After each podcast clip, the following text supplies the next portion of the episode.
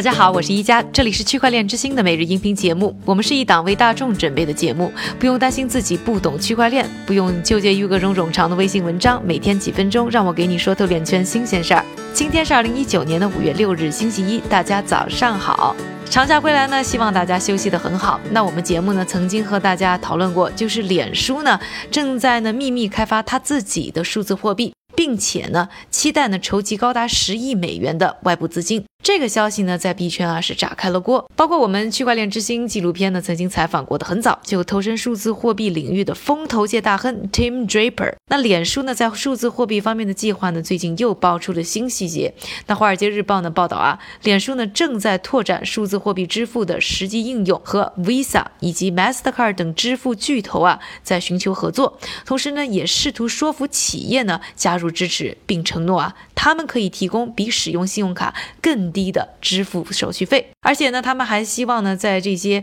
潜在投资者那里呢，获得呢十亿美元的投资。上周的脸书呢，还有一件大事呢，可能大家也注意到了，就是 F 八开发者大会。小张呢，倒是在这次大会上啊，对区块链只字未提。不过呢，他也表示呢，未来在脸书上赚钱应该是像发照片那么容易，又暗示呢，简单和安全支付呢，是他们将对客户隐私提供的核心功能。并强调，脸书呢会更看重用户与亲密关系的体验。此外呢，脸书的高管呢吹捧了一连串以商业为重点的改进，比如说呢，Ins 的商城结算，还有啊对贴纸进行打赏，以及呢小商家在 WhatsApp 上面呢添加商品的新工具，这些呢都是可以啊和数字货币挂钩的。另外呢，WhatsApp 呢也成为了这一次呢 F 八会议上的重头戏。脸书称啊，这个 WhatsApp 上呢现有的支付平台目前呢已经在印度进行公测，并。会在今年呢拓展至其他数个国家。当然了，到底是哪几个国家，他这次呢倒是没有公布。值得留意的是呢，WhatsApp 上的支付平台呢，目前呢虽然呢现在还不是基于区块链的，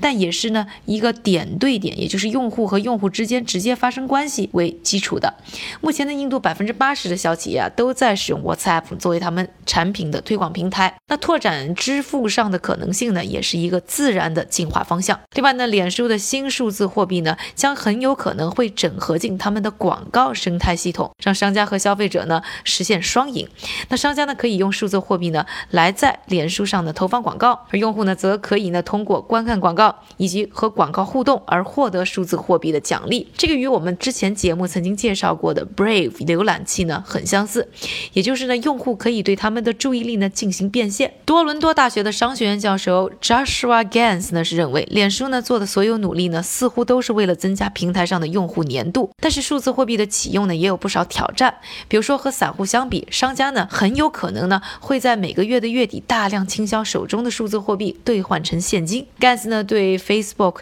向用户支付观看广告的费用呢似乎也有一些怀疑。他认为，除非是发生消费行为之后呢，对于用户进行一些返利。脸书的新数字货币的项目呢现在呢还存在很多不明朗的地方，包括呢维护用户的隐私。平衡与各国货币之间的兑换等等，那我们呢也会持续对此关注。下面的时间呢，还是交给我们的韭菜哥，他为大家准备了一组呢链圈的最新快讯。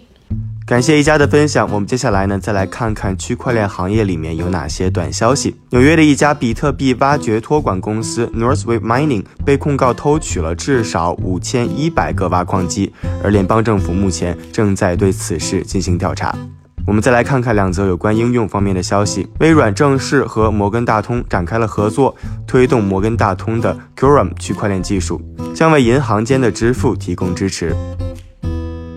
第二则消息，新加坡高中以及以上的学生将从今年起毕业时获得数字毕业证书，而该计划也将使用区块链技术，通过无法篡改的认证，以简单可靠的方式证明大家的学历资格。感谢韭菜哥的分享，也感谢各位的收听。我是一家区块链之星，还原区块链最真的样子。我们明天再见。